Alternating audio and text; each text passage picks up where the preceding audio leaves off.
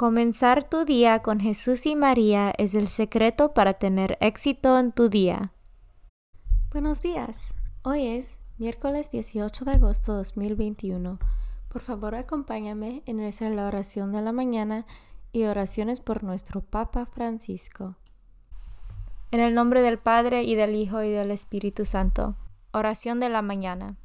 Oh Jesús, a través del Inmaculado Corazón de María, te ofrezco mis oraciones, trabajo, alegrías, sufrimientos de este día, en unión al santo sacrificio de la misa para el mundo. Te los ofrezco por los méritos de tu sagrado corazón, la salvación de las almas, enmienda de los pecados, la reunión de todos los cristianos, te los ofrezco por nuestros obispos y por los apóstoles de la oración y de manera particular por aquellos que el Santo Padre escogió durante este mes. Amén. Oración por el Papa Francisco.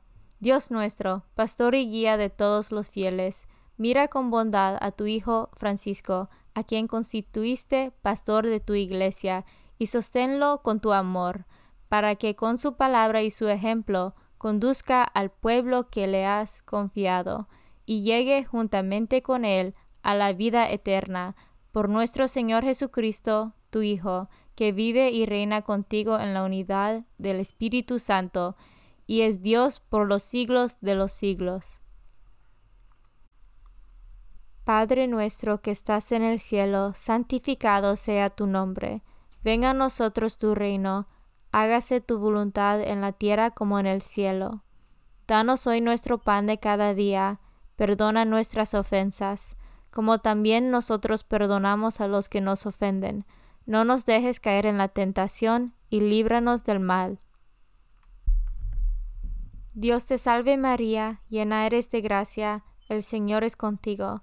Bendita tú eres entre todas las mujeres, y bendito es el fruto de tu vientre Jesús. Santa María, Madre de Dios, ruega por nosotros pecadores, ahora y en la hora de nuestra muerte. Gloria al Padre, y al Hijo, y al Espíritu Santo, como eran el principio, ahora y siempre, por los siglos de los siglos. Santo del Día. El santo del día es Santa Elena de Constantinopla. En Roma, en la Vía Labicana, Santa Elena, madre del emperador Constantino, que tuvo un interés singular en ayudar a los pobres y acudía a la iglesia piadosamente confundida entre los fieles habiendo peregrinado a Jerusalén para descubrir los lugares de nacimiento de Cristo, de su pasión y resurrección, honró el pesebre y la cruz del Señor con basílicas dignas de veneración. Santa Elena de Constantinopla, ora por nosotros. Devoción del mes. Agosto es el mes dedicado al Inmaculado Corazón de María, esta fiesta está íntimamente vinculada con la del Sagrado Corazón de Jesús, la cual se celebra el día anterior, viernes. Ambas fiestas se celebran viernes y sábado respectivamente, en la semana siguiente al domingo de Corpus Christi. Los corazones de Jesús y de María están maravillosamente unidas en el tiempo y la eternidad desde el momento de la encarnación. La Iglesia nos enseña que el modo más seguro de llegar a Jesús es por medio de María. Por eso nos consagramos al corazón de Jesús por medio del corazón de María. La fiesta del corazón inmaculado de María fue oficialmente establecida en toda la Iglesia por el Papa Pío XII el 4 de mayo de 1944 para obtener por medio de la intercesión de María la paz entre las naciones, libertad para la Iglesia, la conversión de los pecadores, amor a la pureza y la práctica de las virtudes. Esta fiesta se celebra en la Iglesia todos los años el sábado siguiente al segundo domingo después Pentecostés. Después de su entrada a los cielos, el corazón de María sigue ejerciendo a favor nuestro su amorosa intercesión. Lecturas de hoy. Lectura del libro de jueces, capítulo 9, versículos 6 a 15. En aquellos días se reunieron todos los hombres de Sikkim y todas las familias de Bet Milo, y proclamaron el rey de Abimelech junto a la encina de la piedra memorial que hay en Sikkim. Se lo anunciaron a su hermano Jotam, quien subió a la cumbre del monte Karazim y desde allí levantó la voz y clamó, Escúchame hombres de Sikkim, y que Dios los escuche a ustedes. Una vez los árboles fueron a buscarse un rey, le dijeron al olivo, Sé nuestro rey. Pero el olivo les respondió, Voy a renunciar al aceite que utilizan los dioses y los hombres para ir a presumir por encima de los árboles. Entonces los árboles le dijeron a la higuera, Ven a ser nuestro rey. La higuera les respondió, Voy a renunciar a mis dulces y sabrosos frutas para ir a presumir por encima de los árboles. Le dijeron luego los árboles a la vid, Ven a ser nuestro rey. La vid le respondió, Voy a renunciar a mi vino que alegra a los dioses y a los hombres para ir a presumir por encima de los árboles? Finalmente todos los árboles le dijeron a la zarza, ven a ser nuestro rey. La zarza les respondió, si de veras quieren hacerme su rey, vengan a descansar bajo mi sombra, pero si no es así, que brote fuego de la zarza y devore a los cerdos del Líbano.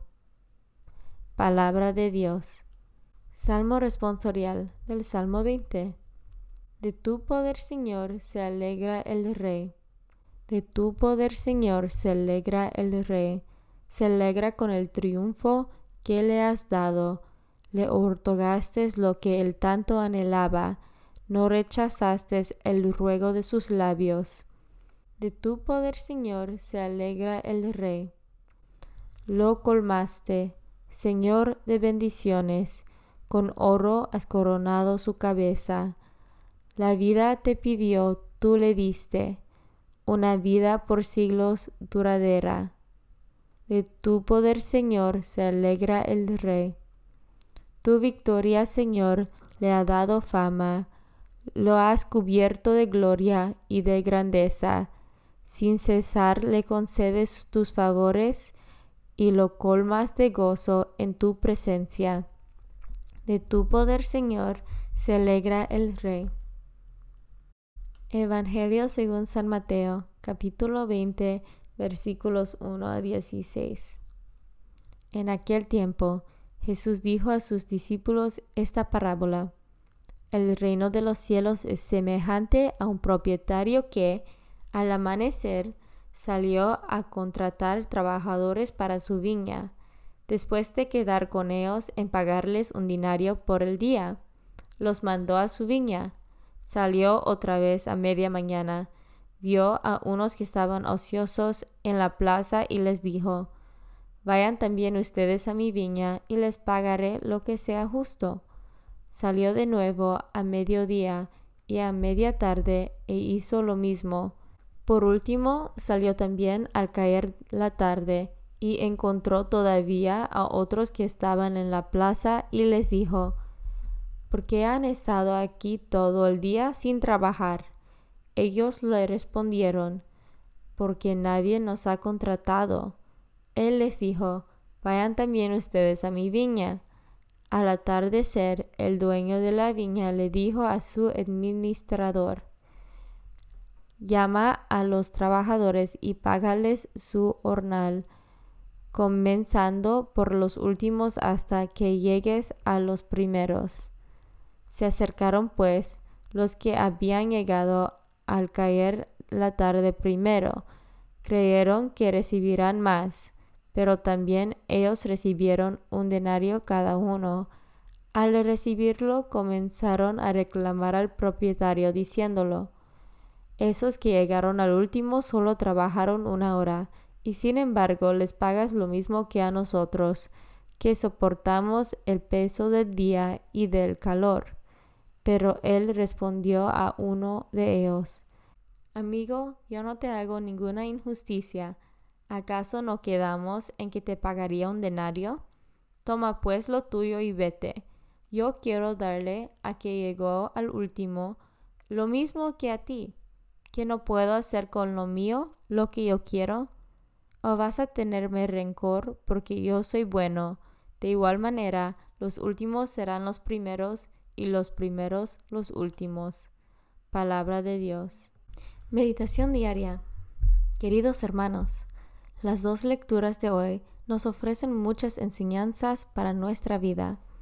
Nos hablan sobre todo del sentido de justicia, de la generosidad y del trabajo. En la primera lectura escuchamos la fábula de los plantas, contada por Joatán para criticar el poder destructivo de los reyes.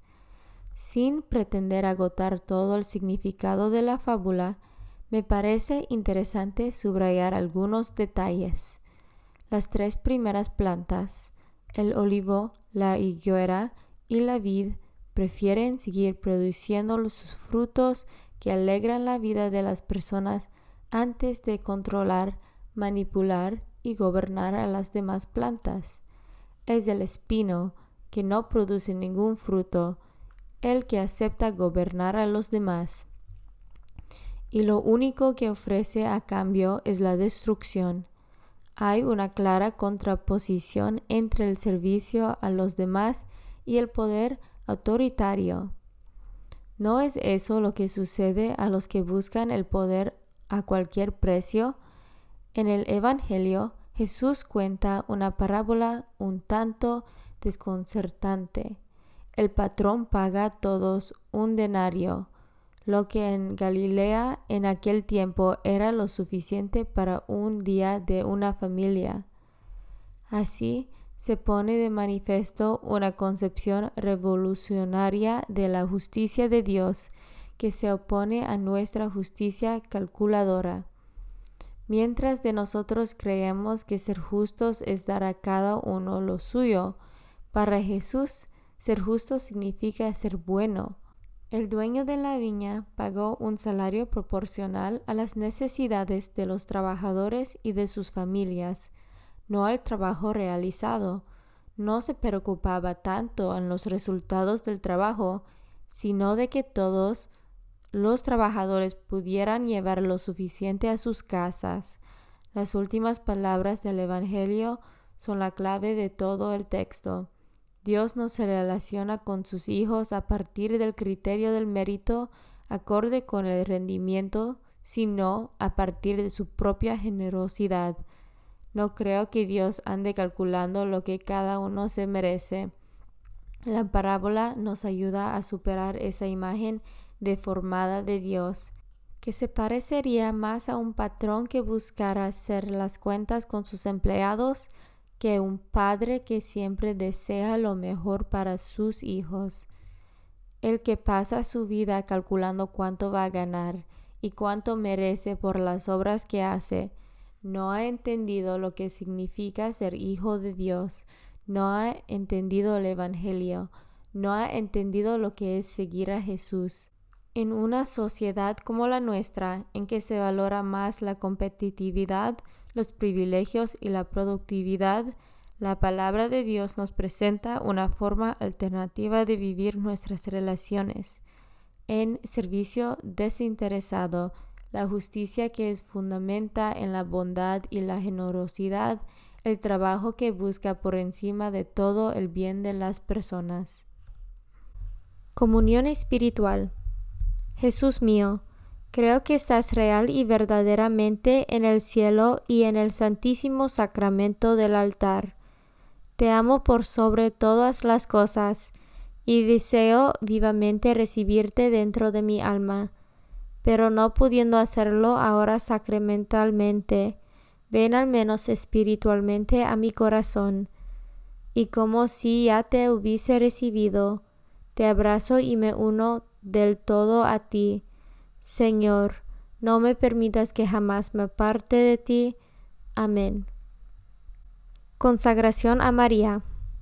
Bendita sea tu pureza y eternamente lo sea, pues todo un Dios se recrea en tan graciosa belleza. A ti, celestial princesa, Virgen Sagrada María, te ofrezco desde este día alma, vida y corazón. Mírame con compasión. No me dejes, Madre mía, ahora y en mi última agonía. Oración a San José. Glorioso patriarca San José, cuyo poder sabe hacer posibles las cosas imposibles, ven en mi ayuda en estos momentos de angustia y dificultad. Toma bajo tu protección las situaciones tan graves y difíciles que te confío, para que tengan un buen solución. Mi amado Padre, toda mi confianza está puesta en ti, que no se diga que te haya invocado en vano, y, como puedes hacer todo con Jesús y María, muéstrame que tu bondad es tan grande como tu poder. Oración al ángel de mi guarda. Ángel de mi guarda, dulce compañía, no me desempares, ni de noche ni de día, no me dejes solo, que me perdería, hasta que me pongas en paz y alegría, con todos los santos, Jesús y María, te doy el corazón y el alma mía, que son más tuyos que míos. Oración a San Miguel Arcángel. San Miguel Arcángel, defiéndanos en la batalla. Sé nuestro amparo contra las perversidades y acechanzas del demonio. Reprímale Dios, pedimos suplicantes. Y tú, príncipe de la milicia celestial, arroja al infierno con el divino poder a Satanás y a los otros espíritus malignos que andan dispersos por el mundo para la perdición de las almas. En el nombre del Padre y del Hijo y del Espíritu Santo. Amén.